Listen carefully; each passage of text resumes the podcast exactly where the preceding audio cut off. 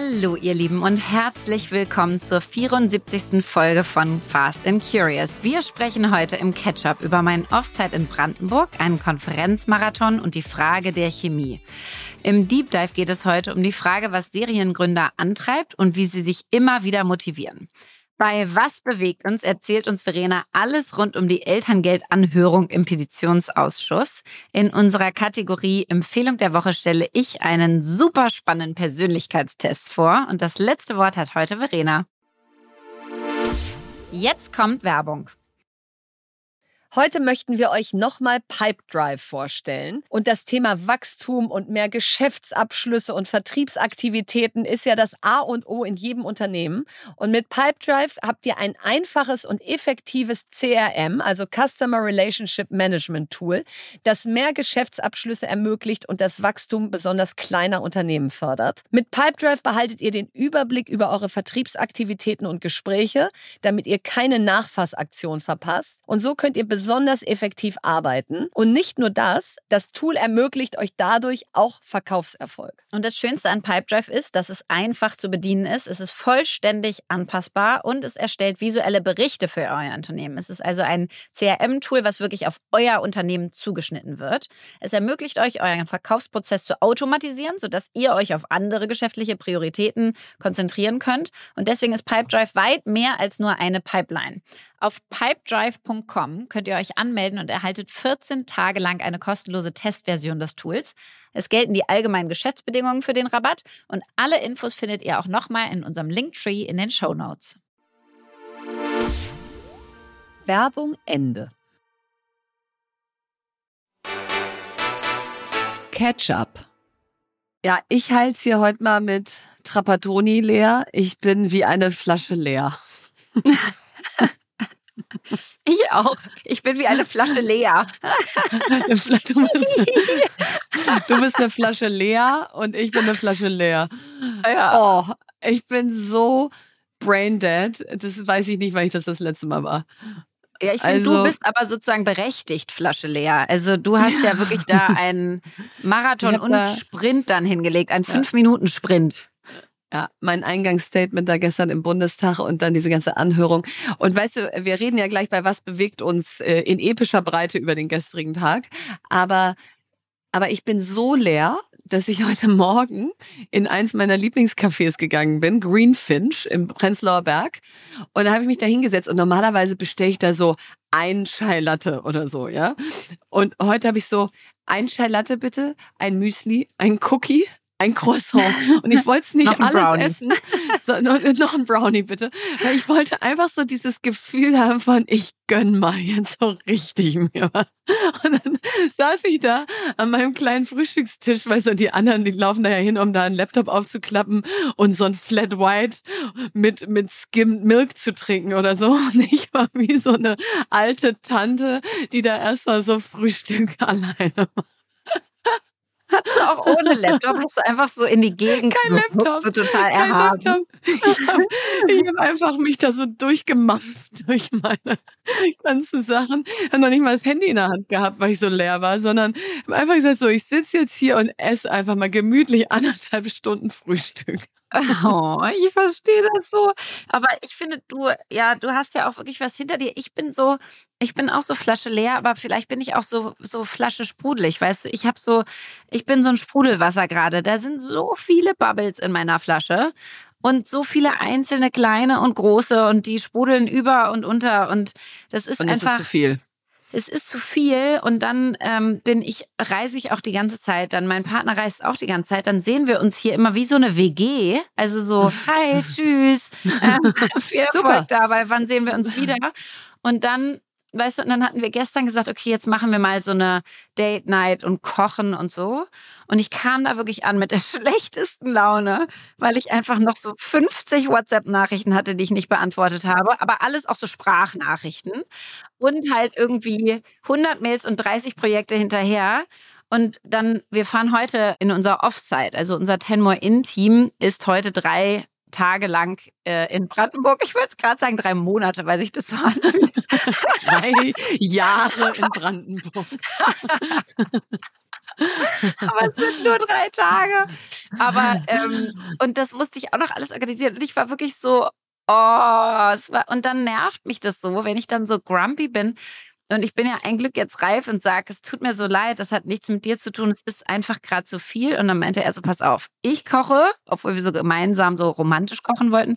So, ich koche, und du machst deine ganzen WhatsApps und die ganzen Mails und so weiter. Und das ganze Zeug. Und dann, und dann setzt besser, du dich hin. Oh. Ja. Nein, und das ist, das ist ja ein bisschen äh, klar. Äh, jemand, der jetzt hier zuhört, sagt, so geht das halt auch nicht, dass man eine Date Night plant. Also es gilt in meine Richtung genauso, ne? Und dann ist man an dem Abend ganz fürchterlich romantisch und entspannt. Also das funktioniert immer so halb gut. Das ähm, stimmt. Also bei mir so Silvester ist die größte Party des Jahres. Genau, das wird die Party des Jahres und alle grumpy. Ähm, aber äh, bei uns war es genauso. Philipp kam gestern mit dem Zug nach sechs Stunden Zugfahrt, glaube ich, um 23.30 Uhr nach Hause, nach diesem Elterngeldtag. Und dann meinte ich so, muss man jetzt nicht eigentlich darauf anstoßen, irgendwie, dass das heute gut gelaufen ist? Und er so, ja, stimmt. Und dann machen wir so den Kühlschrank auf und dann steht da so eine Spätlese. Ich weiß gar nicht, wer die da reingestellt hat. Also, weißt du, so ein Süßwein, der halt null null bubbly, der so Fäden zieht. Und dann habe hab ich mir da so ein Glas eingegossen und dann saßen wir da so im Schlafanzug auf dem Küchentresen und haben so Klingen gemacht um Mitternacht. Also ich will sagen, man kann auch nicht immer alles planen und dann äh, steht der Champagner schon perfekt kalt und so. Tut er halt manchmal nicht. Und ehrlicherweise, ich habe auch gemerkt, ich habe noch einen Vollzeitjob und das ist wirklich dieses Jahr äh, meine Kinder. Wir haben jetzt beide Kindergeburtstage sozusagen, die die nächsten Wochenenden kommen und dann auch tausend andere Geburtstage, wo die eingeladen sind. Und ich habe dann irgendwie auf ähm, LinkedIn was gepostet zu, zu Equally, ne? weil Luisa ja mit, mit der Equally-App live gegangen ist, also eine App, die euch unterstützt. Wir sind da nicht investiert, aber Luisa hat sowohl mit Verena als auch mit mir viel gearbeitet, ähm, die euch unterstützt, Vereinbarkeit zu leben, so als Tech-Tool. Und da habe ich was zu gepostet und dann haben da drunter Eltern gepostet und gesagt, ja, und ich finde, wir müssen aber auch den Druck aus diesen Kindergeburtstagen rausnehmen, weil bei mir ging es um Kindergeburtstage egal und um Vereinbarkeit. Ähm, und man darf da nicht so übermäßig viel machen, dass alle hinterher kommen müssen, alle anderen Eltern. Und dann dachte ich so, ja, und gleichzeitig bin ich dabei, quasi jede Goodie-Bag gerade selbst zu designen. Ich habe so eine Stempelkarte entworfen, wo du so die verschiedenen Stationen der Schnitzeljagd abhaken kannst. Wir haben alles unter so Dino-Geburtstag äh, gestellt und machen alles selber, backen den Kuchen selber mit so dino ja, aber das ist doch so. mega. Yes, aber es war so witzig, weißt du, weil ich denke, so quasi, ich rational stimme ich euch zu, und emotional mache ich so die größten Geburtstage und gehe da völlig aus mir raus. Ja, also wo ich total zustimme und ich bitte dich, das nicht zu tun. Bitte mach keine WhatsApp-Gruppe der Eingeladenen und poste da im Dauerminutentakt Bilder von diesem Kindergeburtstag. Das da denke ich so, immer, Verena. Oh Gott, da, da denke ich wirklich so, Leute, früher waren wir auf Kindergeburtstagen eingeladen und dann sind wir irgendwie um 15 Uhr hingegangen und um 18 Uhr wieder abgeholt worden. Ich und dann hieß jede einmal, Station der Schnitzeljagd oh dokumentieren oh und den schicken. Oh also, liebe Eltern da draußen, die ihr eingeladen seid, ihr tut mir jetzt schon leid. Also, also bei dem Ding bin ich wirklich so, lasst doch die Kinder einfach Kindergeburtstag machen. Ich will nicht wissen, dass meine Tochter so. jetzt gerade oh, ein Bonbon lutscht. Aber generell finde ich schön, wenn man sich Mühe gibt, weil kann auch nicht sein, Lea, dass du wahrscheinlich jetzt für die Ten More In-Konferenz nächste Woche schon wieder seit 100 Jahren Goodiebags packst, aber für deine eigenen Kinder nicht. Ja, also insofern, ich finde das gut, dass du dir da Mühe gibst. Ja, nee, ich muss sagen, für die Kindergeburtstag mache ich viel mehr als für die Konferenz. Leider habe ich halt zu Hause auch kein Team, was mich unterstützt. Ach, ach nee, das, hat ja sonst jeder, so ein Team zu Hause. Das weiß, steht immer bereit. I know, wir machen es selber, aber es ist wirklich so ein Vollzeitjob gerade, das gefühlt. Also das sind auch ein paar Bubbles in meiner Flasche auf jeden aber, Fall gerade. Das stimmt, aber Michelle Obama hat ja gesagt, put your life first into your calendar. Ne? Das machst du jetzt ja brav. Und das mache ich auch, weil weißt du, was ich, also ich habe heute Morgen schon my life first in the calendar getan und da schön tantenmäßig gefrühstückt. Und jetzt heute Abend das war wirklich so wie Miss Marple. Miss Marple sitzt allein im Café und rätselt über einen Mordfall, so sah ich aus. Und, ähm, und heute Abend ist das totale Highlight. Da, da flatterte mir so eine schöne Einladung in mein Postfach vor zwei Wochen. Und zwar die Premiere von dem Film oder der Serie Eine Frage der Chemie. Und das ist ein Buch, was ich diesen Sommer gelesen habe, was so toll ist. Ja, ich weiß gar nicht, warum ich es nicht schon empfohlen habe. Und da hat jetzt Apple eine Serie zugemacht. Und da habe ich gedacht, Mensch, da mache ich jetzt eine, nee, keine Date Night, aber eine, eine Night Out mit meinem Sohn. Und jetzt gehe ich heute Abend mit meinem Sohn zu der Premiere dieser Apple-Serie, so mit roter Teppich und so. Und da freue ich mich jetzt total drauf weil das mache ich nie. Vor allen Dingen, wie schön auch, dass du deinen Sohn mitnimmst, anstatt deinem Mann. Das ist ja auch mal ein besonderer Anlass. Da stand, wen wollen Sie als Begleitung haben? Und da man nur plus eins sagen musste, habe ich gesagt, dann können Sie mich ja nicht mehr abweisen da an, am Eingang. Ja, also da freue ich mich sehr drauf, weil das einfach mal so, so ein schönes Highlight so mitten in der Woche ist. Gönne ich mir viel zu selten. Die anderen Kinder machen Papa-Abend, also alle happy. Also da bin ich jetzt schon happy. Da freue ich mich mal drauf. Das musst du nächste Woche erzählen, wie das war. Auch ein bisschen zu dem Buch vielleicht. Kannst ja eine Empfehlung der Woche reinnehmen. Ich fände das ganz ja, spannend. Das, oh ja, dann mache ich das in die Empfehlung der Woche nächste Woche, weil Knallerbuch. Und dann kann ich auch was zur Serie erzählen. Und ich wollte noch fragen, ich habe dir ein Geschenk geschenkt am Sonntagabend bei unserem schönen Abendessen. Wie fandst du das? Ganz toll. Du hast mir dieses äh, Go First Zitat abgeschrieben weil es war ja in so einer ganz schlechten Qualität, weil ich es ja nur abfotografiert habe. Und hast es mir riesig ausgedruckt in so einem quasi zwei Meter bei ein Meter geführten Riesenrahmen. Und äh, jetzt bin ich schon die ganze Zeit, ich gucke mir hier gerade jede Wand in meinem Haus an und überlege, wäre es da gut oder wäre es da besser oder wo würde ich es am meisten sehen und am öftesten hingucken? Also ich finde es richtig schön. Ja, und ich kriege ganz viele Nachrichten, wo ich das bestellt habe. Und das habe ich nicht bestellt. Ich habe es selber gemacht. Und da bin ich sehr stolz drauf.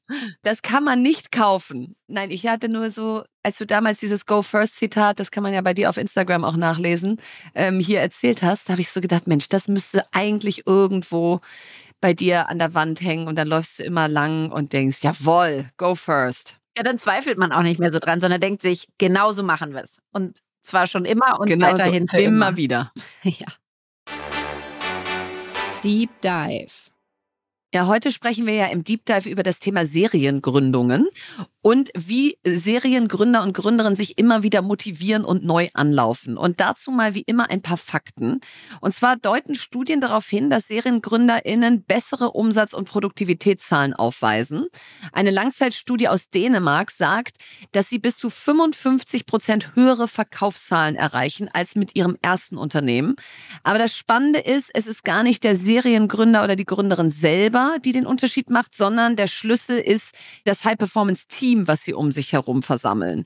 Und das zeigt halt, dass du als erfahrene Unternehmer, Unternehmerin natürlich auch ein anderes Netzwerk hast, dir von Anfang an andere Menschen einstellen kannst und dann erfolgreicher bist. Und SeriengründerInnen sind bis zu 40 Prozent produktiver als Newcomer. Kann man sich auch vorstellen, weil die natürlich schon alle Hacks, alle Tools, äh, alles wissen und dann sofort in die Tat umsetzen. Und deswegen wird es spannend, Lea, dass wir heute mit einem besonderen Vertreter dieser Seriengründer sprechen. Genau, wir sprechen nämlich heute mit Frederik Harcourt und Frederik hat bereits 2011 ein Unternehmen gegründet, das hieß damals Body Change I Make You Sexy mit Deadlifty Soest.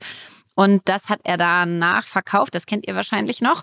Ursprünglich kommt Frederik aus der Fernsehbranche, was dazu geführt hat, dass er heute mit seiner Familie Vlogs auf YouTube veröffentlicht.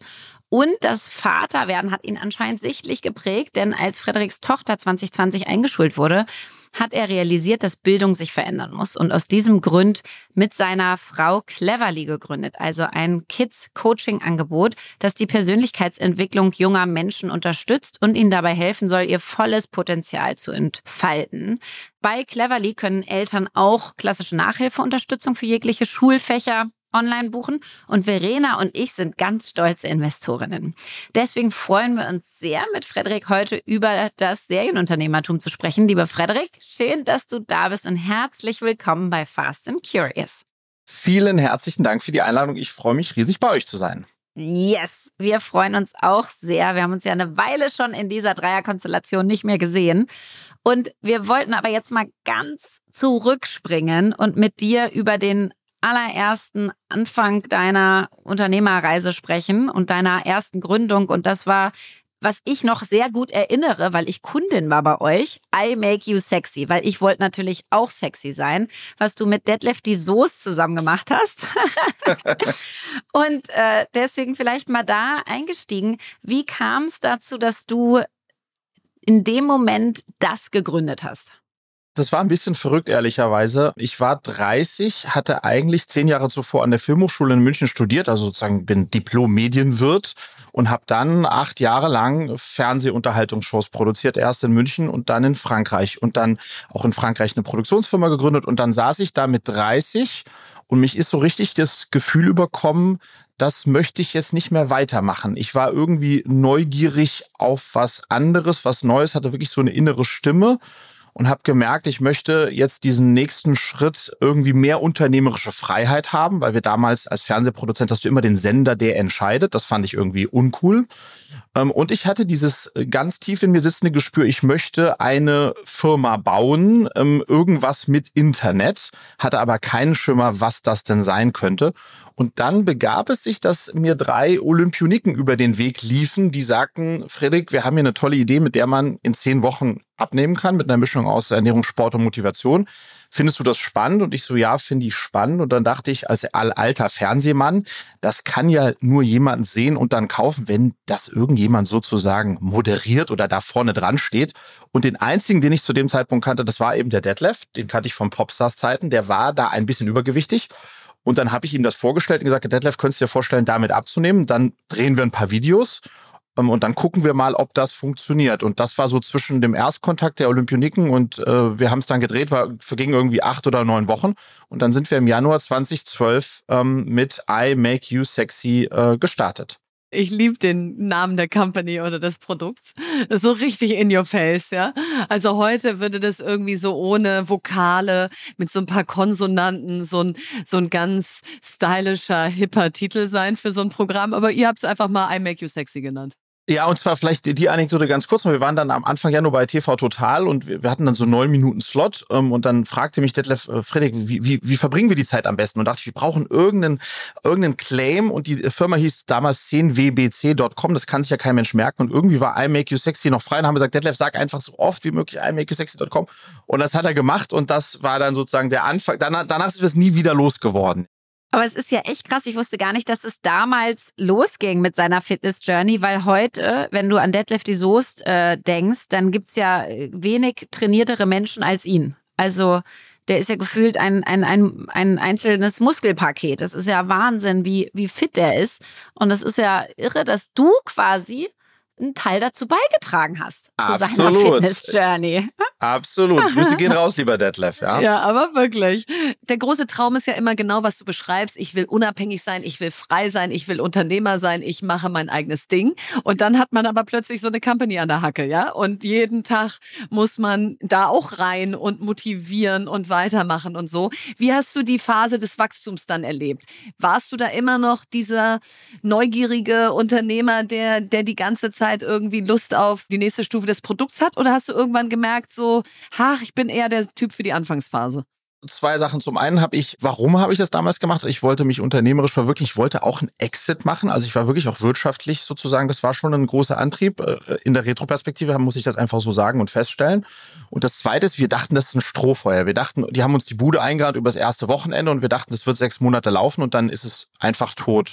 Und das heißt, was wir im Nachgang festgestellt haben, diesen einen Faktor beim Gründen, den man nur kaum beeinflussen kann, nämlich das Timing. Das war super. Wir waren sozusagen die erste Online-Abnehmen-Brand, wenn ihr so möchtet. Und damit sind wir einfach haben, konnten wir Vollgas geben. Wir hatten so viel Rückenwind, dass wir vollkommen strukturlos einfach nur sozusagen Umsatz gemacht haben. Und das war am, fühlte sich am Anfang gigantisch an und wundervoll. Und dann haben wir gemerkt, okay, das ist ja gar kein, gar nicht nur, nicht nur ein Strohfall, sondern wir müssen jetzt anfangen, hier wirklich eine Firma zu bauen. Und dann hatten wir in dieser zweiten Phase nach einem Jahr wirklich, äh, ja, schlimme Wachstumsschmerzen, weil wir keine Strukturen eingezogen hatten, weil wir gemerkt haben, wir müssen aus so einem Zehn-Wochen-Programm irgendwie auch mehr machen. Sollte man dann ein Abo draus machen, dann wurde das Team immer größer. Also das heißt, wir haben eigentlich ähm, gar nicht durchdacht, was das werden könnte, um dann eben festzustellen, dass zwischen so einer Idee, die kurz gut funktioniert und einer Firma, die am Ende ja zehn Jahre meines Lebens ähm, ausgemacht hat, ähm, dass da ganz schön viele Schritte dazwischen sind. Und einer ist auf jeden Fall die, ähm, auch ein Learning von mir ist, frühzeitig ein Fundament einzuziehen, ein organisatorisches und auch ein finanzielles, weil das hatten wir nicht. Wir haben einfach so viel ausgegeben, wie wir eingenommen haben und dachten, dass das ein ziemlich guter Plan ist. Ähm, War es aber nicht. Ja, und ich äh, kann da total mit äh, mich identifizieren, weil wir mit Amorelie, glaube ich, auch wirklich so diesen Zeitgeist richtig getroffen haben, ja. Und wenn du das tust, dann ist dir das aber in dem Moment gar nicht so klar, wie viel das Timing eigentlich gerade ausmacht. Und das ist halt dass du ein First Mover bist sozusagen. Und dann kommen natürlich auch die Wettbewerber und dann äh, machen andere das nach und dann hast du die ersten Ruckeleien in der Firma und so weiter und dann plötzlich kippt das ganze Ding das kann ich noch total, ja, also nachfühlen. Und es war für mich als Unternehmerin auch so eine riesige, so, so, ein schmerzhafter Prozess, muss ich schon sagen. Weil, wenn man so erfolgsverwöhnt ist am Anfang, das mit der Persönlichkeit ja auch was macht. Und man denkt so ein bisschen so, boah, wir gehen über Wasser, das ist alles, was wir anfassen, wird zu Gold. und irgendwann, ähm, wenn sich das einmal dreht, dann dreht sich ja plötzlich auch alles gleichzeitig. Ja? Es ist ja nicht, dass dann eine Sache schief läuft, sondern dann genau das Fundament, was du angesprochen hast, fehlt dann auch überall gleichzeitig. Wie bist du da so persönlich mit umgegangen und auch wieder rausgekommen aus schon so einem Schockmoment von Halleluja, das ist nicht Gott gegeben, dass das jetzt immer so weiterläuft? Ja, ich glaube, wie du auch vorhin sagst, Verena, so eine Rolle verändert sich sehr. Also am Anfang hatte ich einfach das Gefühl, ich bin, meine Ideen machen den Unterschied. Und als wir dann mal irgendwie 150 äh, Mitarbeitende groß waren, hab, haben alle gesagt, oh Gott, der Harkot kommt wieder mit einer Idee um die Ecke. Und ich glaube sozusagen, da muss man dann auch reinwachsen, irgendwie vom Macher zum Manager. Und das liegt dem einen mehr, dem anderen weniger. Mir liegt es auf jeden Fall weniger. Und das dann auch anzuerkennen und sich komplementär aufzustellen, frühzeitig ist, glaube ich, ähm, ist, glaube ich, total wichtig. Das haben wir versucht zu machen. Und am Ende des Tages irgendwann lernt man leider Gottes halt auch aus den Niederlagen. Ihr müsst euch vorstellen, wir sind nach einem Jahr dann schon nach Amerika und nach Brasilien gegangen, weil wir dachten, ja klar, wir müssen nur den Detlef Soest von Brasilien und USA finden und dann wird es da genauso ein Erfolg. Und das ist es eben nicht geworden. Ich glaube, man, man lernt dann auch durch die Rückschläge, besser sich und seine Firma kennen und auch ein Tempo, findet dann ein Tempo, ein gesundes Tempo. Aber das muss ich auch erstmal für mich entdecken. Ja, total. Und das sagen ja ganz viele Gründer und Gründerinnen, ne? dass sie ihre Rolle sich verändert und das, was am Anfang die Leute so bewundert haben an ihnen, aus dieser Antrieb, diese Ideen, dieses Yes, we can, geht irgendwann dann den Leuten auf den Keks, wenn die Strukturen da sind und man das Gefühl hat, jetzt kommt der oder die wieder um die Ecke und hat schon wieder eine tolle Idee. Und wir arbeiten aber eigentlich noch an der letzten. Und du sagst gerade, so ein Unternehmen ist eine Reise. Und jetzt habt ihr eine echte Reise hingelegt, denn ihr habt die Firma damals verkauft, dann habt ihr sie wieder zurückgekauft und dann habt ihr sie wieder verkauft. Das heißt, du hast ja mal richtig Erfahrung hinsichtlich Investoren, der damit einhergehenden Firmenstrategie, Eigentumsverhältnissen. Wenn du diese Firma jetzt nochmal gründen dürftest, und wir kommen ja gleich zu deiner aktuellen Gründung, welche Phase der Eigentumsverhältnisse oder Investoren war die beste? Ja, wir sind ja wirklich bootstrapped gestartet und das war eine schöne Zeit, wo man sich nur unter Gründern abstimmen musste, was wir eigentlich machen. Dann haben wir erst das Kapital mit äh, Herrn Maschmeyer damals für, für die Expansion aufgenommen. Da haben wir schon gemerkt, ah, das wird hier ein bisschen haariger mit Reportings und was ist bei Abweichungen. Also es wurde schon ein bisschen unkuscheliger. Und dann durch den Verkauf 2016 an Ströer zu 90 Prozent waren wir plötzlich Teil eines Konzerns und dann auf der einen Seite Spielball, also wenn der Konzern Umsatz machen musste, mussten wir da beitragen, wenn er profitabler wäre, mussten wir da beitragen. Aber wir wurden in der Zeit auch professioneller. Also ich bin sehr dankbar auch für, die, für diesen Abschnitt. Und im letzten Abschnitt, dann die letzten zweieinhalb Jahre, war es ja 100% family-owned. Also nur Julia und mir gehörten alle Anteile. Und da waren wir wunderbar frei, aber eben auch ohne Netz und doppelten Boden. Ähm, so das heißt, wenn ich jetzt wirklich aussuchen müsste und ich, wir durften ja alle Phasen durchlaufen, dann glaube ich, als freiheitsliebender Mensch ist schon, dass, ähm, der, der, dass es dir ganz gehört, ähm, da die, das, das schönste Modell, ja, Bootstrapped oder, oder als Familienunternehmen. Aber du musst ja natürlich am Anfang, wenn du was gründest, die Frage stellen, ähm, wie viel Kapital brauchen wir eventuell oder wie viel Kapital braucht dein Modell? Ähm, und dann bleibt dir möglicherweise gar nichts, äh, gar nichts anderes übrig. Aber ich bin einfach sehr dankbar in diesen zehn Jahren, all diese unterschiedlichen Phasen durchlaufen haben zu dürfen und dabei auch sehr viel gelernt zu haben. Und wieso habt ihr es dann zum Schluss nochmal verkauft? Wieso hast du dich davon dann final wirklich getrennt? Das war dann ehrlicherweise schon auch wieder sehr opportunistisch. Also wir, wir waren in der Lage, es ähm, günstiger zurückzukaufen und dann war schon auch das Ziel, ähm, die Firma so aufzustellen, um sie dann wieder zu verkaufen. Darauf haben wir dann auch hingearbeitet und das hat dann viel, äh, viel Körner gekostet, aber ist am Ende aufgegangen. Also das war, ein, das war, das war tatsächlich strategisch von, von Julia und mir so gewollt. Und ehrlicherweise finde ich den Teil auch ganz wichtig, weil ich finde, wir sprechen viel zu wenig darüber, dass man auch eine finanzielle Motivation haben darf und dass die völlig zu Recht ist und dass wir alle auch uns irgendwie damit was aufbauen wollen, ja, also einen Lebensunterhalt aufbauen wollen und eine Rücklage für die Kinder am besten und eine Altersvorsorge und so weiter. Deswegen, ich finde das total fein, auch zu sagen, hey, wir hatten eine finanzielle Motivation und wollten das nochmal drehen und dann nochmal verkaufen.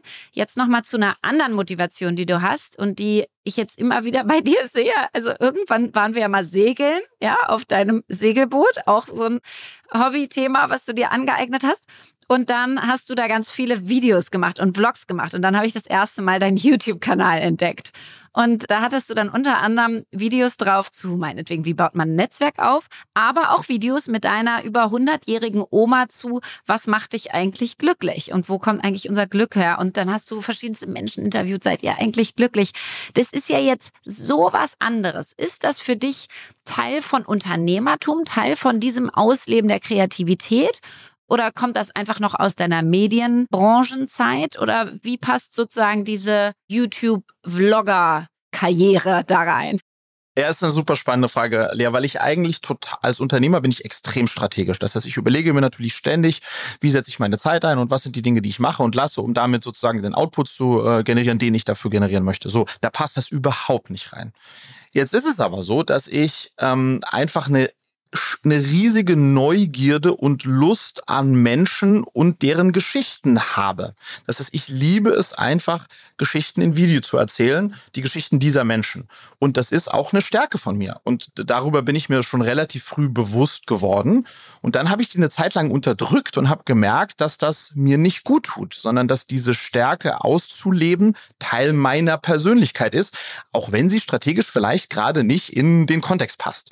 Und, äh, und dann, wenn du jetzt diese Bist du glücklich Reihe dir anschaust, wo ich über 140 Menschen, wildfremde Menschen gefragt habe, ob sie glücklich sind, das macht mich glücklich, diesen Menschen eine Stimme zu geben und das zahlt indirekt natürlich auch ein bisschen auf Cleverly ein. Ähm, aber im Kern ist es einfach, dass ich da das ausleben kann, was ich für meine Stärke halte. Und ich glaube auch, dass das ganz wichtig ist, dass wir dieser Neugierde und diesen Leidenschaften, die wir haben, denen auch nachgehen, auch wenn es nicht immer sinnvoll ist. Total. Also da kann ich einfach nur ein ganz großes Plus eins dahinter setzen, weil ich ja mich manchmal auch abends im Spiegel angucke und denke, sag mal, wer bin ich und wenn ja, wie viele? Und, und, und äh, wenn, wenn jemand dann so sagt, so, ja, du musst aber auch aufpassen, dass du die Menschen da draußen nicht verwirrst, denke ich so, nee, ich muss gar nicht aufpassen. Das ist mein Leben, ja. Und ich bin nun mal so ein Mensch, der, der auf Dinge draufspringt, wenn er sie spannend findet. Und ob das dann immer alles zusammenpasst, das, äh, weißt du, so das, das ist ja, das wird das Leben zeigen, ob das sinnvoll war, das so zu machen. Aber genau und sinnvoll im Sinne von auch Sachen zu machen, die nicht zielgerichtet sind. Ja, macht genau, das glücklich. machen auch total genau. glücklich, einfach nur des tollen Videos wegen. So, und wenn das in Echtzeit glücklich macht, dann muss man das machen, weil wie du sagst, Frederik, wenn man das dann unterdrückt, fehlt ja ein Teil deiner Persönlichkeit und du streamlinest dich da, damit andere dich besser greifen können. Aber das ist jetzt zumindest nicht mein primärer Antrieb. Gehen wir mal zur nächsten Gründung, weil da kommt ja noch mehr und das ist ja auch der Grund, warum wir, wir haben ja eingangs gesagt, dass wir Investorinnen bei dir sind, jetzt eben dadurch, dass wir uns ja schon lange kennen, aber jetzt irgendwie doch viel mehr Berührungspunkte wieder haben und das ist eure Gründung Cleverly und ich bin ja Heavy-Userin. Ich glaube, ich bin Kunde Nummer eins oder Nummer drei oder so, oder Frederik? Ja, auf, mit Detlef zusammen, ihr gebt euch dann Kopf an Kopf Rennen, ja. Sehr gut, sehr gut. Ich werde auch nicht kündigen, insofern ich werde das Rennen für alle Zeiten gewinnen. Und warum bin ich Heavy-Userin? Ich meine, es gibt ja so viele Lernplattformen und äh, Coaching-Plattformen und Nachhilfeplattformen, was weiß ich, was es alles gibt. Aber als du mit dieser Idee um die Ecke bogst und gesagt hast, eigentlich wollen wir ja nicht Kindern immer nur sagen, du hast ein Problem und hier ist die Nachhilfe und wenn es äh, klappt, dann bist du ein bisschen besser, sondern wir wollen ihnen ja eigentlich sagen, worin bist du richtig gut und wie können wir das nutzen, um in den Sachen, wo du eine Schwäche hast, dich besser zu machen und das dahin zu übertragen und wie kannst du mehr über dich lernen? Also nicht nur Mathe Seite 14 auswendig lernen, sondern eben verstehen, was bin ich für ein Lerntyp und so. Und das ist jetzt meine Beschreibung von Cleverly, aber wie würdest du selber beschreiben, was ihr da gegründet habt? Wenn ihr es mir genehmigt, lasst mich nochmal den, den Übergang schaffen, weil sozusagen bevor was, warum. Mich haben diese zehn Jahre Body Change eben auch gelehrt, dass eine Firma zu bauen ein Marathon ist, den wir aber eigentlich sprinten. Und insofern brauchen wir eine sehr große Energie, um immer wieder aufzustehen. Und die war bei mir im ersten Schritt einfach, äh, ich wollte unternehmerisch agieren und ich wollte wirtschaftlich erfolgreich dabei sein. Und ich habe einfach in den Ausläufen gemerkt, das reicht jetzt nicht mehr. Und ich wusste, wenn ich wieder eine Firma bauen will, das war mir klar, dann muss es eine sein, wo sozusagen mein Benzin ein stärkeres ist als das bei der letzten Firma. Das heißt, ich brauche ein wirkliches Warum. Und das war dann so der Weg, auf den ich mich dann begeben habe, gemeinsam mit meiner Frau Julia. Wir wollten also wieder gemeinsam gründen. Und dann wurde Luisa 2019 eingeschult, meine älteste Tochter. Ich habe zwei Töchter, die sind sieben und neun. Und dann haben wir uns zum ersten Mal wieder mit Schule beschäftigt und festgestellt, oh Backe, zwischen meiner Ausschulung 99 und Luisas Einschulung 2019, also in diesen 20 Jahren, war in der Welt so viel passiert, aber in der Schule so wenig. Und das hat uns Eltern natürlich in dem Moment jetzt erstmal vor eine Herausforderung gestellt, weil wir natürlich wollen, dass unsere Kids all das mitbekommen, was sie auf das Berufsleben, Leben von morgen vorbereitet. Und das sind vor allem neben den fachlichen Dingen die ganzen Sachen, was sind deine Stärken, äh, wie funktioniert das mit dem Selbstbewusstsein, wie kommuniziert man richtig gut, aber auch so Sachen wie Lernmotivation und Konzentration, also diese ganzen Soft Skills im Bereich der Persönlichkeitsentwicklung. Und da haben wir einfach festgestellt, wenn Schule das nicht macht, macht sie nicht. Dann müssen eigentlich wir das machen. Dafür haben wir aber nicht immer die Zeit oder auch die Fähigkeiten und haben gesagt, das ist doch eigentlich genau, wenn wir da reingehen würden. Und das war eben die Grundidee zu Cleverly, zu sagen, wir helfen Kindern genau ihre Stärken zu finden und daran zu arbeiten und um uns dann die Frage zu stellen, wie machen wir das? Und anders als bei Body Change, wo wir fertigen Content über eine App ausgespielt haben, war uns klar, wenn man wirklich einem Kind helfen möchte von ich bin unsicher und weiß nicht, wo ich stehe und was ich kann, hinzu, ich bin selbstbewusst und ich stehe für mich ein, ich bin selbstbestimmt, dann geht das eigentlich nur, indem man diesem Kind einen ganz tollen Pädagogen oder Pädagogin gegenüberstellt. Und genau das machen wir jetzt. Wir haben über 1500 großartige Pädagogen und Pädagoginnen, die im 1 zu 1 den Kids genau bei diesen Themen helfen ähm, und damit natürlich auch den Eltern und den Familien helfen. Und das kombinieren wir aber dennoch mit der klassischen Online-Nachhilfe, weil der Job der Kinder ist nun mal die Schule, ob wir das gut finden oder nicht. Und wenn es dazu Probleme und auch schlechte Noten gibt, dann ist es auch ein Thema. Und insofern haben wir bei uns beides. Also Tutoring, wie man neudeutsch sagt, ganz tolle Nachhilfelehrer. Aber im Kern, unsere Mission ist im Grunde genommen, Kids zu stärken durch äh, eins zu eins Online-Mentoring. Mhm.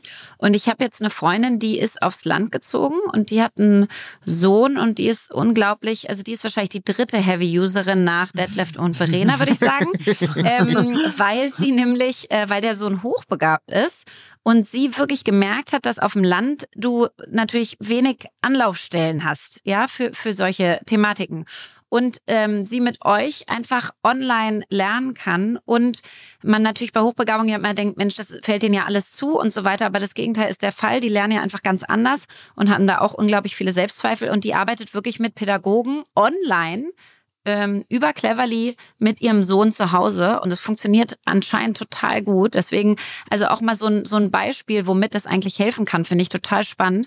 Jetzt mal, weil wir dich gerade da haben als Experten, aus meinem eigenen Kontext. Ich habe ja zwei Kinder und ich sage jetzt nicht, welches welches ist, aber eins davon lernt unfassbar gerne und eins überhaupt nicht. und ihr liebe Kinder, wenn ihr das irgendwann mal hört, ich liebe euch beide genau gleich. Ähm, und trotzdem würde ich gerne dem einen, was einfach sich gar nicht gut motivieren kann zum Lernen, helfen. Was ratet ihr denn, wenn es gar nicht so sehr darum geht, wie lerne ich am besten, welche Lerntechniken, in welchen Fächern und so, sondern wenn wirklich das Kind so sagt, ich weiß gar nicht wofür, also so, pff, nö, also, liebe Lea, erstmal, um dir da ein bisschen äh, den Druck zu nehmen. Das geht ganz vielen Eltern so, weil die Frage, wie, wie schaffe ich es, mein Kind zu, zum Lernen zu motivieren, ist ja auch eine total berechtigte, weil für die Kinder ist auch nicht sehr nachvollziehbar. Und die, der, der Lebensbezug ist nicht so wirklich da zwischen ihrem Leben und das, was in der Schule passiert. Und deswegen ist es schwer, sie zu motivieren. Und deswegen haben wir ganz viele Fälle, wo dann vor allem Teenager-Kids äh, lieber den ganzen Tag zocken zu Hause ähm, und, und der Kontakt immer schwieriger wird und die Eltern immer, immer verzweifelter sind, wie kriege ich jetzt meinen Sohn, wenn die Noten noch schlechter werden, wieder zum Lernen oder zum Lernen. Und da ist wirklich das Thema Lernmotivation äh, das, was wir angehen müssen oder wo du versuchen musst, ranzugehen ähm, und die, dir zu überlegen, wie kann ich mein Kind intrinsisch motivieren? Und das geht immer über das Thema des Lebenwirklichkeitsbezuges. Ich zum Beispiel, Friedrich, ich hatte auch nie Bock auf Schule, aber ich war ein leidenschaftlicher Hockeyspieler. So, und dieses Gefühl auf dem Hockeyplatz zu trainieren und ähm, hart zu trainieren, um dann zu gewinnen, das war ein Gefühl, was für mich total wichtig war, ich, wo ich alles für gegeben habe. Und wenn du dich dann mit deinem, mit deinem Kind zusammensetzt und es da eben auch so einen Lebenswirklichkeitsbezug gibt, wie zum Beispiel einen Sport, und die sagst, wie fühlt sich das für dich an, wenn du alles gibst und am Ende gewinnst? Stell dir mal vor, dieses Gefühl könnte sich einstellen in Mathe. Klingt jetzt erstmal abstrus, kann aber sein, dass wir das hinbekommen. Und dieses Gefühl zu haben, nicht immer der Schlechteste oder schlecht zu sein, sondern da tatsächlich äh, Erfolge zu feiern, das geht. Und dieses würdest du das wünschen? Ja, total. Das wäre wär mega, wenn ich das gleiche Gefühl hätte wie auf dem Hockeyplatz. Und dann zu sagen, wichtig, dann lass uns doch mal gemeinsam einen Plan schmieden, wie wir da hinkommen. Wie könnte denn so ein Trainingslager aussehen? Also wirklich das nicht abschieben und sagen, hey, Mathe ist wichtig fürs Leben, jetzt lern das mal, das brauchst du später, sondern tatsächlich sozusagen Lebenswirklichkeitsbezug und dann gemeinsam daran gehen. Und fairerweise sind da Eltern natürlich vielleicht nicht immer die Besten, das dann zu machen und diesen Weg zu gehen. Aber dafür sind ja wir da und es ist möglich. Das, das, das zeigen ganz viele Familien immer wieder es ist ja eh super herausfordernd heutzutage geworden, weil du hast halt auch noch das Smartphone. Ne? Und das führt wahrscheinlich in jeder Familie da draußen zu Riesenstreit und Problemen, weil das erstens sich natürlich total von Schule, von Lernen ablenkt, es ist die Kreativität eindämmt. So, und deswegen, weil du hier bist, wie viele dieser Fälle habt ihr, wo es wirklich ist, was mache ich, wenn mein Kind den ganzen Tag nur zockt und dann den Übergang auf die weiterführende Schule nicht schafft oder sich nicht mehr konzentriert? Passieren kann. Geht ihr auch in solche Themen rein, also in sowas oder in Mobbing oder Angst vor Prüfungen? Das sind genau die großen Themen. Also wenn man sich mal so anschaut, was die größten Themen bei uns sind, dann ist es zum einen das Thema Lernmotivation, dann ist das zweite ist Lern- und Selbstorganisation. Also das, leidige Thema mit den Hausaufgaben und den Prüfungen, wie, wie bereiten sich Kinder darauf vor? Wo schreibe ich es mir auf und so. Wo ja. schreibe ich es mir auf? Dann ist ein ganz großes Thema natürlich Konzentration ähm, und dann dicht gefolgt auch von Themen wie Schulangst, wo es wichtig ist, auch äh, das zu ergründen, wo kommt die Schulangst denn her? Ist es wirklich Mobbing? Ist es Angst vor der Lehrerin oder vor einem Fach? Ähm, ähm, und, und das sind eigentlich so die großen Themen. Einen Zusatz würde ich gerne noch sagen beim Thema, ähm, weil du gerade Smartphones dazu angesprochen hast. Da gilt natürlich wie für uns Unternehmer und Unternehmerinnen Leading by Example auch für uns Eltern. Also wenn wir den ganzen Tag vor unserem Smartphone hängen, dann ähm, ist es schwer durchzusetzen, zu sagen, du darfst nur drei Stunden. Also da müssen wir natürlich auch gutes Vorbild sein und uns da an die eigene Nase greifen. Das ist übrigens auch noch ein spannender Insight. Das, was wir bei Cleverly im, im Mentoring machen, da arbeiten wir natürlich Kids First. Wir arbeiten mit den Kindern für die Kinder. Aber wir integrieren natürlich auch die Eltern, weil am Ende des Tages ein wirklicher Change, ein Veränderungsprozess auch nur da ist, wenn die Eltern ähm, da, da mitwirken.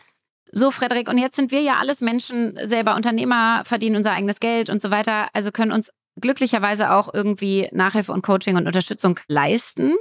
Das heißt, was macht man denn, wenn man sich das Ganze nicht leisten kann? Habt ihr irgendwie Unterstützung? Habt ihr ein Non-Profit-Vehikel? Wie geht ihr damit um, dass wir, sage ich mal, diese Chancengleichheit wirklich ähm, ja einfach überall leben können. Das ist natürlich eine, Achillesferse für uns, ne? weil wenn wir über Bildung sprechen, müssen wir unbedingt auch über Bildungsgerechtigkeit sprechen. Ähm, und unser Angebot kostet Geld.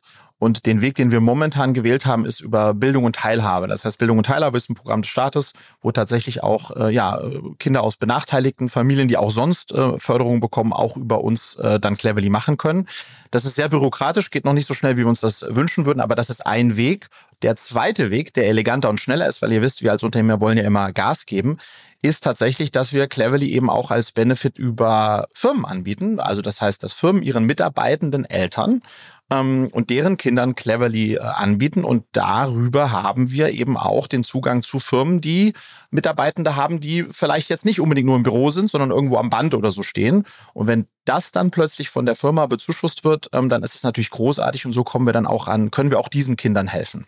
Ja, also mega und ich glaube einfach, dass Schule darf nicht so ein Schmerz sein, dass man denkt, oh Gott, und jetzt noch acht Jahre und jetzt noch sieben und noch sechs und alle leiden, sondern man muss irgendwie versuchen, diesen Spaß wieder in dieses Lernen reinzukriegen und irgendwie was über sich selber zu lernen. Also ja, ich wünsche euch da weiterhin viel Erfolg und das sage ich nicht nur als Investorin und Mutter, sondern auch als Bürgerin dieses Landes. Aber nochmal jetzt vielleicht zum Schluss so zu diesem Thema, macht Gründen süchtig? Ähm, ist man einmal Seriengründerin, immer Seriengründerin? Wirst du es nochmal machen? Hast du das Gefühl, nee, das ist jetzt mein Endgame hier? Ähm, oder sagst du, das kann ich dir doch jetzt nicht sagen, was weiß ich denn, was in drei Jahren ist? Auf jeden Fall, Verena, werde ich es nochmal machen. Also ich muss Julia fragen, weil ich möchte auch äh, weiterhin mit ihr gründen und sozusagen das, das ist eine Entscheidung, die wir nur gemeinsam treffen können. Aber dieses Gefühl, aus einer Idee Wirklichkeit werden zu lassen, dieses Gefühl, aus einer Idee eine Firma zu bauen, gemeinsam im Team, das ist, äh, das erfüllt mich so sehr und entspricht meinen Stärken, dass ich nichts Besseres mit meiner Zeit wahrscheinlich anzufangen weiß, neben ein paar Videos und deshalb sehr sicher bin, auch noch äh, ein paar Mal gründen zu wollen, wohl wissend und auch das habe ich natürlich erfahren. Wenn man eine Firma mit 30 gründet, ist das anders, als wenn man sie mit 40 gründet. Da muss man dann nur sozusagen nochmal sich dran gewöhnen, äh, am Anfang alles zu machen ähm, und das habe ich gehasst und geliebt, aber dieses Gefühl tatsächlich auch Impact zu haben mit dem, was man tut. Das fühlt sich so gut an, dass es sicherlich auch nach Cleverly noch eine Firma geben wird, ja. Kann ich total äh, mitgehen. Und ich finde so das Gefühl, was du vom Hockeyplatz beschrieben hast, das habe ich halt beim Gründen. Also das ist genau mein Hockeyplatzgefühl. Und ich glaube, wenn man das dann schafft, wie es mit Cleverly auch versucht, diese ganzen Stärken wirklich da einzubringen, wo sie wirksam werden und wo sie anderen auch was bringen und einem selber auch, dann ist das einfach das, das schönste Gefühl der Welt. Und trotzdem hat ja so eine Gründung, wie wir besprochen haben, alle möglichen auch schweren Phasen und eine, die in dem jetzigen Klima unglaublich schwer ist, ist das Geld einsammeln und Fundraising.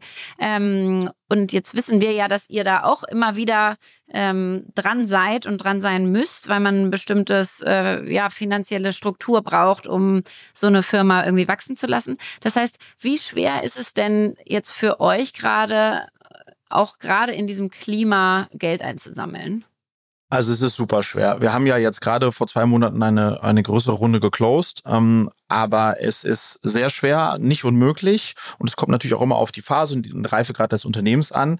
Aber ich glaube, was ich einfach gelernt habe, ist, man muss jetzt einfach noch früher anfangen. Man muss die, das Netzwerk, wenn man es noch nicht hat, pflegen oder aufbauen. Man muss sich noch besser organisieren und strukturieren, um dann dran zu bleiben. Und man muss am Ende des Tages auch die mentale Fitness haben oder, Verena, wie ich sie ab und zu im Einzelmentoring mit deinem Ehegatten bekommen habe, äh, auch nach dem 96 ein Pitch, der ein Nein ist, wieder aufzustehen und zu sagen, ich glaube noch dran, dass wir das schaffen können. Ähm, und ja, die Zuversicht nicht zu verlieren und den Glauben an das, dass das, was man macht, dass das, dass das gut und wichtig ist. Und dann schafft man das auch in diesen Zeiten, in denen es einfach deutlich schwerer ist als noch vor zwei Jahren. Ich glaube auch, Krisenzeiten sind Unternehmerzeiten. Und deswegen, Frederik, tausend Dank, dass du da warst. Es war ein flammendes Plädoyer für Unternehmertum. Äh, es war ein Musterbeispiel für das Gründen süchtig macht. Wahrscheinlich ähm, haben wir diesen Podcast, wenn wir ihn noch mit 70 äh, hier machen, dann bist du irgendwie mit deiner fünften Firma hier immer noch dabei. Und ich liebe es einfach, das Neue in die Welt zu tragen, seine Ideen in die Tat umzusetzen, nie aufzuhören zu träumen und seinen Stärken zu folgen. Also in diesem diesem Sinne, vielen, vielen Dank für das tolle Gespräch. Jetzt kommt Werbung.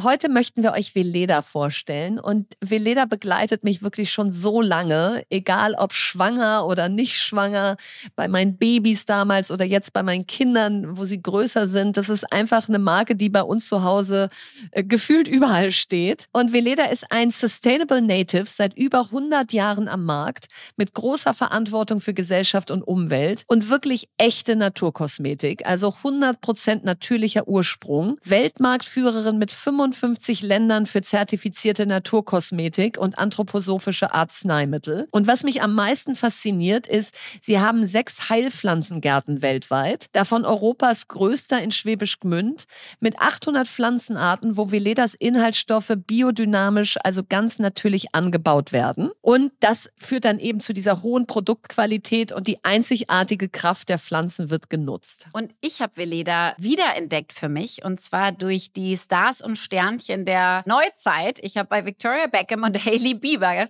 Stories gesehen, wie sie die Veleda Skinfood Produkte nutzen und irgendwie beworben haben, ohne glaube ich, dass sie dafür überhaupt bezahlt waren. Zumindest sah es nicht so aus. Und da dachte ich, okay, also wenn die das schon nutzen, dann kann das nur was Gutes sein.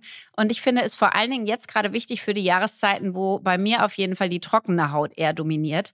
Also die Veleda Skinfood Produkte werden geschätzt von Make-up-Artists, von Prominenten, von Kundinnen weltweit, weil es eine Kombination ist aus pflanzlichen Inhaltsstoffen, einem ikonischen Duft und dem Glow, den die Veleda-Produkte einem selbst beschaffen. Und aktuell wird diese Skinfood-Linie noch erweitert um eine nährende Tages- und Nachtpflege. Und wenn euch die Produkte genauso interessieren wie mich, dann könnt ihr auf veleda.de jetzt mit dem Code FAST, F-A-S-T, alles groß geschrieben, exklusiv 20% Rabatt bekommen auf alle Skinfood-Produkte. Lucky you, weil 20% ist wirklich ein großes Goodie. Und diese gibt's nur auf veleda.de direkt und ist nicht kombinierbar mit anderen Rabatten. Alle Infos dazu findet ihr auch nochmal im Link in unseren Show Notes. Also geht auf veleda.de mit dem Code FAST, bekommt ihr 20% Rabatt auf alle Skinfood-Produkte.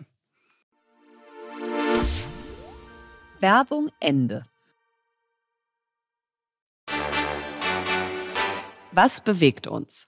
Also, Verena, ich muss wirklich sagen, mich hat der Tag gestern richtig bewegt und ich bin dir nicht nur inhaltlich total dankbar, dass du diese Petition gestartet hast und auch, ähm, was daraus wird hoffentlich weiterhin, sondern auch, dass es dazu geführt hat, dass ich das erste Mal bei so einem Petitionsausschuss dabei war und das so wirklich miterleben konnte. Und es ist ein so wundervolles Gefühl, ähm, Einblick zu bekommen. Also so Einblick in, wie funktioniert eigentlich unsere Demokratie?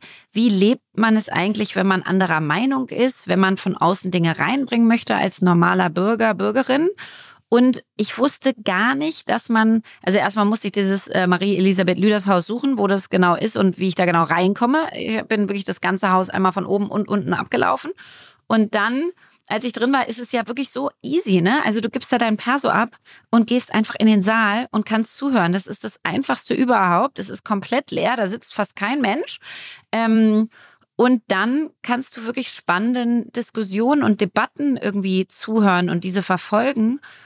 Und das war erstmal eine phänomenale Erfahrung, fand ich. Und dann habt ihr das unglaublich gemacht. Also Dr. Sophie Pollock und du das war ein Dream Team, fand ich. Sie mit ihrer eigenen Erfahrung, mit der juristischen Hintergrund. Und du hast es so ruhig und eloquent und klar und deutlich rübergebracht, so dass man wirklich das Gefühl hatte, du kannst nicht dagegen sein, dass diese Streichungen schlecht sind. Also ich muss echt sagen, ich saß da richtig mit, mit Tränen Augen, mit Gänsehaut, Mund offen und äh, habe dann zum Schluss kurz gejubelt. Hast du es gehört? du hast gejubelt und wurdest erstmal gleich von der Vorsitzende. Von der Vorsitzende des Petitionsausschusses zur Raison gerufen aus äh, bitte kein Applaus, bitte keine Zwischenrufe. Ja, obwohl die am ja. Anfang war ich nicht, weil ich weiß ja, dass man das nicht darf. Ich habe das extra nur zum Schluss gemacht, weil ich dachte, da kann mir keiner mehr was sagen. Da können sie mich ja nur rausschmeißen und äh, jetzt gehen wir ja eh. ja, nein, ich äh, also ich habe es so ich habe es irgendwie wirklich tatsächlich auch so richtig in Echtzeit genossen. Also ich war aufgeregt, keine Frage, aber ich bin morgens, erstmal habe ich meine Tochter zur Schule gebracht, dann bin ich zu Barry's gegangen und habe da so eine Ultra-Hit-Klasse gemacht von 9.30 Uhr bis 10.30 Uhr. Aber vielleicht ganz gut, um die Energie erstmal loszuwerden. Ja, weil ich so dachte, sonst sitzt du da jetzt nur mit deinen Unterlagen und machst dich verrückt. Und so hast du jetzt eine Stunde gar keine Zeit drüber nachzudenken. Dann kommst du da raus, duschst dich, föhnst deine Haare, schminkst dich und gehst dahin.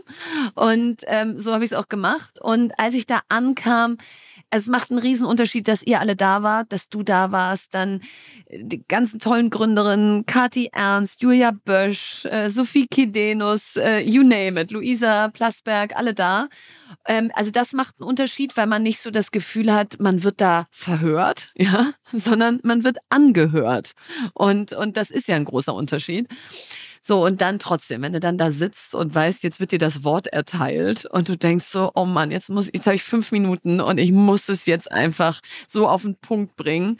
Da, da war der Puls doch schon ganz schön hoch. Das glaube ich. Aber hast du eigentlich abgelesen oder waren das eher so Bullets und die hast du dann so ein bisschen frei vorgetragen? Äh, genau, also normalerweise spreche ich ja immer ganz frei und habe dann vielleicht so ein paar Notizen. In diesem Fall habe ich gesagt, nee, du formulierst es bis aufs letzte Wort aus legst es auch voll ausformuliert vor dich und liest es de facto ab, aber guckst ein bisschen hoch und so. Ich habe es dann etwas freier gemacht, als es da stand. Aber ich wollte einfach auf keinen Fall, dass ich dann doch zu aufgeregt bin oder dann mich verhaspel oder irgendeinen wichtigen Punkt vergesse, weil dafür war es zu wichtig. Und deswegen war das, glaube ich, so ganz gut. Also ich finde auch, das hat super funktioniert. Ich fand es auch gar nicht schlimm, dass du es gelesen hast. Also man hat es fast gar nicht gemerkt, sondern es war eher, es kam eher professionell dadurch rüber, finde ich. Also wirklich so, dass ihr das halt ernst nehmt, ja, dass ihr da 620.000 Menschen vertretet, die diese Petition unterstützt haben. Ähm, und dann kam ja diese Fragerunde und ich muss schon sagen, also was war denn dein Gefühl zu, sag ich mal, der Unterschiedlichkeit der Fragen?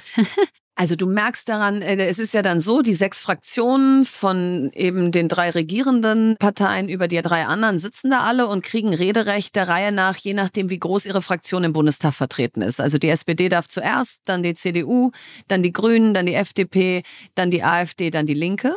Und alle dürfen zwei Fragen stellen in der ersten Runde und dann geht's nochmal in die zweite Runde, dürfen nochmal alle zwei Fragen stellen. Und sie dürfen entweder ja dich befragen oder die Bundesregierung. Und das Gute war erstmal, das hat uns die Ausschussvorsitzende vorher gesagt, die hat gesagt, wenn äh, wenn eine Fraktion fragt und sagt, wir haben eine Frage an die Petentin und eine an die Bundesregierung, dann antwortet die Bundesregierung immer zuerst. Und das war gut, weil dann hattest du so ein bisschen Zeit nachzudenken und dich ähm, konnte ich mich mit Sophie ein bisschen abstimmen. Wir konnten erstmal hören, was sagen die und dann darauf auch Bezug nehmen. Also das war gut. Und was hatte ich für einen Eindruck? Also die waren schon sehr unterschiedlich gut vorbereitet, war mein Eindruck. Ja, also äh, also zum Teil war das ja wirklich dünn, dünn, dünn äh, von den Fragen. Und zum Teil war es wahnsinnig fundiert und gut. Ich mochte zum Beispiel auch sehr, dass die Güde Jensen, die hat ja selber Kinder und das merkst du einfach, äh, wenn, wenn, wenn Politikerinnen da sitzen und ich glaube, sie hatte auch, äh, das sah man kurz in dieser Live-Anhörung, sah man auf ihrem Screenschoner ihre Kinder. Und ähm, ich weiß nicht, da hast du so das Gefühl, die sitzt da nochmal mit einer anderen Aufmerksamkeit bei dem Thema. Ähm, aber auch der von der SPD fand ich sehr gut. Der hat sehr gut gefragt. Ähm, die CDU war gut vorbereitet. So, und dann bist du schon immer jedes Mal so ein bisschen aufgeregt, wenn eine Frage in deine Richtung geht. Und auf der anderen Seite freust du dich auch, weil wir hatten ja so viele Argumente, die wir bringen wollten, so viele Alternativvorschläge, so viele Fakten, dass ich auch froh war, dass wir so viel angesprochen wurden. Total. Und ihr konntet auch so ein paar Dinge nochmal richtig stellen, ne? 150.000 brutto. Und dann fällt man auf die Hälfte. Und dann ist nur noch 75.000 brutto für die beiden plus Kind. Und dann hängt die Frau, weil sie im Schnitt 20 Prozent weniger verdient, meistens wieder, also gibt die den Job auf und hängt dann meistens komplett in der, in dem Wohlwollen ihres Partners ähm, dass der sagt, ja, ich gebe dir irgendwie die Hälfte für die Elternzeit oder so. Also ich finde, ihr habt das so gut, auch so dieses Brutto-Netto äh, von Angestellten ist ungleich das von Beamten. Die haben halt wesentlich mehr Netto aus dem Brutto. Das war auch so ein wichtiger Punkt. Ja, weil die Beamten sich da alle überhaupt nicht angesprochen fühlten. Ja, oder der Punkt, dass wir in den letzten zwei Jahren die Subventionen in Deutschland verdoppelt haben von circa 20 Milliarden auf 40 Milliarden. So, Weißt du, und hier reden wir über 300 Millionen, aber wir gönnen uns fröhlich noch drei Milliarden Dienstwagenprivileg. Da, da kannst du zehnmal das Elterngeld für einsparen. Ja, und ich finde auch, man hat total eure Vorbereitung gemerkt, weil die Alternativvorschläge, die ihr gemacht habt, und das hast du ja die letzten Folgen erzählt, wie, wie viele Experteninterviews du auch geführt hast, ähm, die sind ja, also die haben ja richtig resoniert. Also das wäre so meine große Angst, wenn ich so eine Petition da verteidigen würde, dass ich so denken würde, ich hätte gar nicht Zeit, diese Vorarbeit zu leisten. Und dann wirst du da in Minute eins auseinandergenommen, so von wegen, ja, das geht nicht, weil und das geht nicht, weil. Und da hat man wirklich gemerkt, dass die meisten Parteien ja eigentlich bei euch waren und gesagt haben, ja, sehen wir auch so. Und selbst die Vorschläge machen Sinn, hätte man gut machen können. Ja, und das ist eben nur möglich gewesen, weil da so ein irres Team um mich rum war. Die haben alle sich ehrenamtlich in dieser Juliwoche, da Anfang Juli bei mir gemeldet. Luisa, Lilly, ähm, Konstanze, Sophie und haben gesagt, wir stehen bereit. Juri, Schnöller und haben dann einfach, wir hatten dann so eine WhatsApp-Gruppe und dann habe ich da immer reingetickert aus, äh, habe gerade mit dem und dem gesprochen, äh, kann jemand rausfinden, wie das und das ist, habe jetzt rausgefunden, der BEA, der Betreuungs-, Erziehungs- und Ausbildungsaufschlag könnte gekürzt werden, äh, mit wem sollten wir da sprechen? Und dann war das wie so ein, wie so ein, wie so ein Ping-Pong aus, ja, da kenne ich jemanden oder nee, recherchiere ich und hier die E-Mail-Adresse und so. Also das, das war schon großartig, so viel schlaue Menschen da um dich rum zu haben, die sagen, ich gebe dir meine Zeit und meine Energie, damit du da besser vorbereitet bist. Und jetzt sag doch noch mal einmal, wie das jetzt weitergeht, weil ich glaube, das fragen sich jetzt wirklich alle. Jetzt wurdet ihr angehört und jetzt? Also, erstmal ist es ein Riesenerfolg, dass ähm, so viel Presse da war und das hat Philipp gestern Abend ganz gut gesagt. Er hat gesagt, bisher gab es ja wahrscheinlich schon tausende Petitionen, wie du gerade sagtest. Ne? Wahrscheinlich jeden Tag kann man da irgendwo hingehen. Aber die Verbindung mit Social Media gibt es halt zu wenig bisher.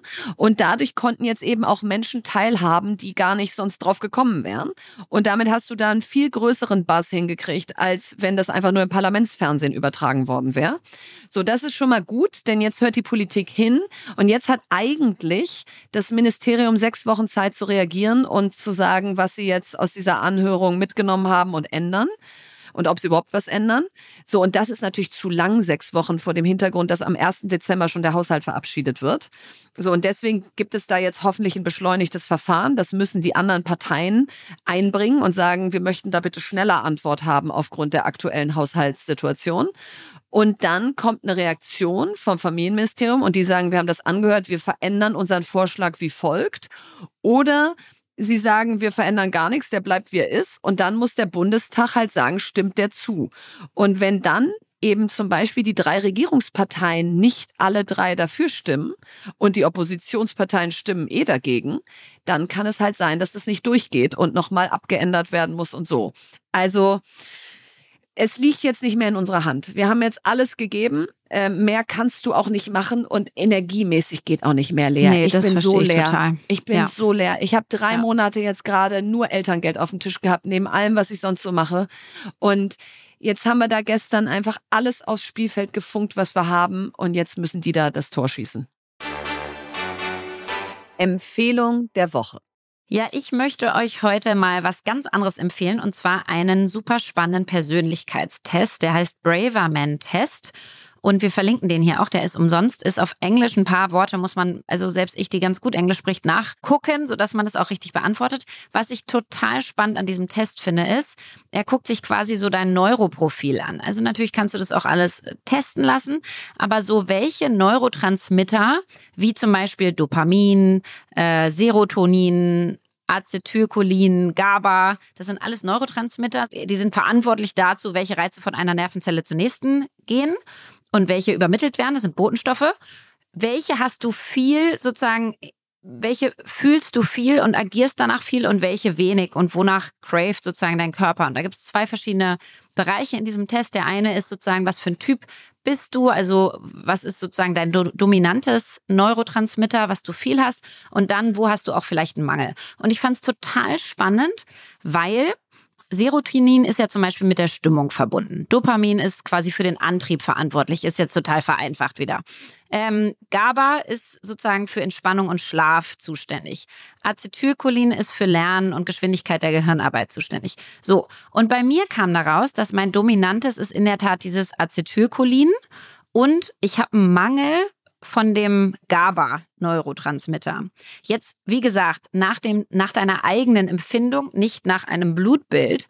Aber das Ding ist ja, unsere eigene Empfindung ist ja die größte Wahrheit, die wir so kennen, weil das ist ja das, was wir dauerhaft erleben. Und es war wirklich spannend, weil da bei diesem Mangel konnte ich wirklich sehen, auch so körperlich, wie wirkt sich dieser Mangel aus, dass ich echt diese körperlichen Symptome auch habe. Naja, und was kann man jetzt damit machen? Zwei Sachen. Zum einen kannst du Nahrungsergänzungsmittel nehmen, um dem Haus zu halten. Und zum anderen kannst du das in dein Training überführen, Verena. Das heißt, Nein. unser Trainer, da mit dem wir ja beide ja trainieren, ja. ja, der übernimmt das und, und ähm, richtet dein Krafttraining darauf ein. Und das fand ich total spannend, denn dieser Test wurde von dem Eric R. Braverman gestartet. Das ist ein amerikanischer Arzt. Ist auch geil, wenn man Braverman heißt. Ich Ja, würde ist auch gern wirklich Braver Man geil. heißen. Verena Braver Woman. Das ist wirklich ein guter Name für so einen Test. Und der hat halt ein mega cooles Longevity-Buch geschrieben, schon vor Ewigkeiten und äh, ist viel in der klinischen Forschung aktiv.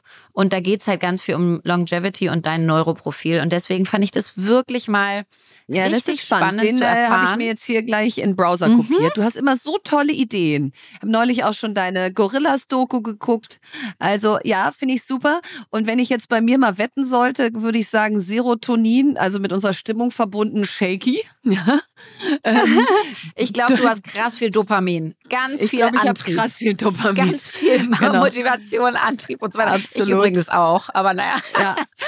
So, bei mir sind die alle ziemlich ausgeglichen, außer das GABA. Genau. Außer das, Genau, das Entspannung Entspannungs schwierig. äh, Neurotransmitter. Ja, total. Schwierig. Aber ich dachte mir jetzt, Verena, stell dir mal vor, wenn man jetzt, ich weiß jetzt nicht, ob man GABA so zunehmen kann. Das muss ich jetzt mal recherchieren, was man jetzt damit genau tut. ist auch irgendwie nicht so ein Aber- cooler Name, GABA. Ja. Nee, aber wenn man das jetzt dazu nehmen könnte und es würde dazu führen, dass ich sozusagen diesen Mangel, den ich da schon selber auch spüre, dass es alles ein Ticken ausgeglichener und ruhiger wäre und ein bisschen mehr Entspannung möglich wäre automatisch, ähm, weil dieser Neurotransmitter besser funktioniert. das wäre ja wohl aber Lea, da sagt dir die weise 44-jährige Verena, mein Kind, nimm nicht immer nur etwas zu dir, sondern ändere dein Verhalten. Das weißt tue ich du? ja auch. Das tue ich Ja. ja auch. ich lerne ja und entwickle mich die ganze Zeit fort. Aber ich liebe das auch so, wenn ähm, so Dinge ineinander greifen. Also so Persönlichkeitstyp zu Körper, zu Biologie, zu was passiert in deinem Gehirn. Diese Connection fand ich total spannend. Deswegen kann ich es euch nur empfehlen, euch da mal zu informieren und den vielleicht einfach umsonst zu machen.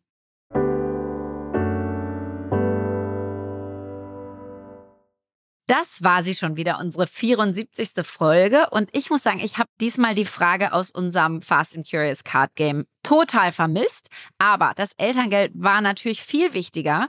Aber trotzdem freue ich mich auf die nächste äh, Episode unseres Podcasts, sodass wir endlich wieder ein paar Fragen beantworten können. Genau, das wäre die Karte gewesen. Verena, was hast du in letzter Zeit gelernt? Ich habe gelernt, Petentin zu sein. Ja. Ich habe übrigens dieses Wort auch gelernt neu dazu Ja, in meinen ja, Wortschatz übernommen. Petentin. Petentin. Klingt so ein bisschen wie penetrante, penetrante Pedantin, dachte Aktivistin. Pedantin. Pedantin. Darf man nicht verwechseln, ist was ganz, ganz Nein. anderes. Was ganz anderes. Naja, jetzt hast du das letzte Wort. Von Albert Einstein. Ich habe keine besondere Begabung, sondern bin nur leidenschaftlich neugierig.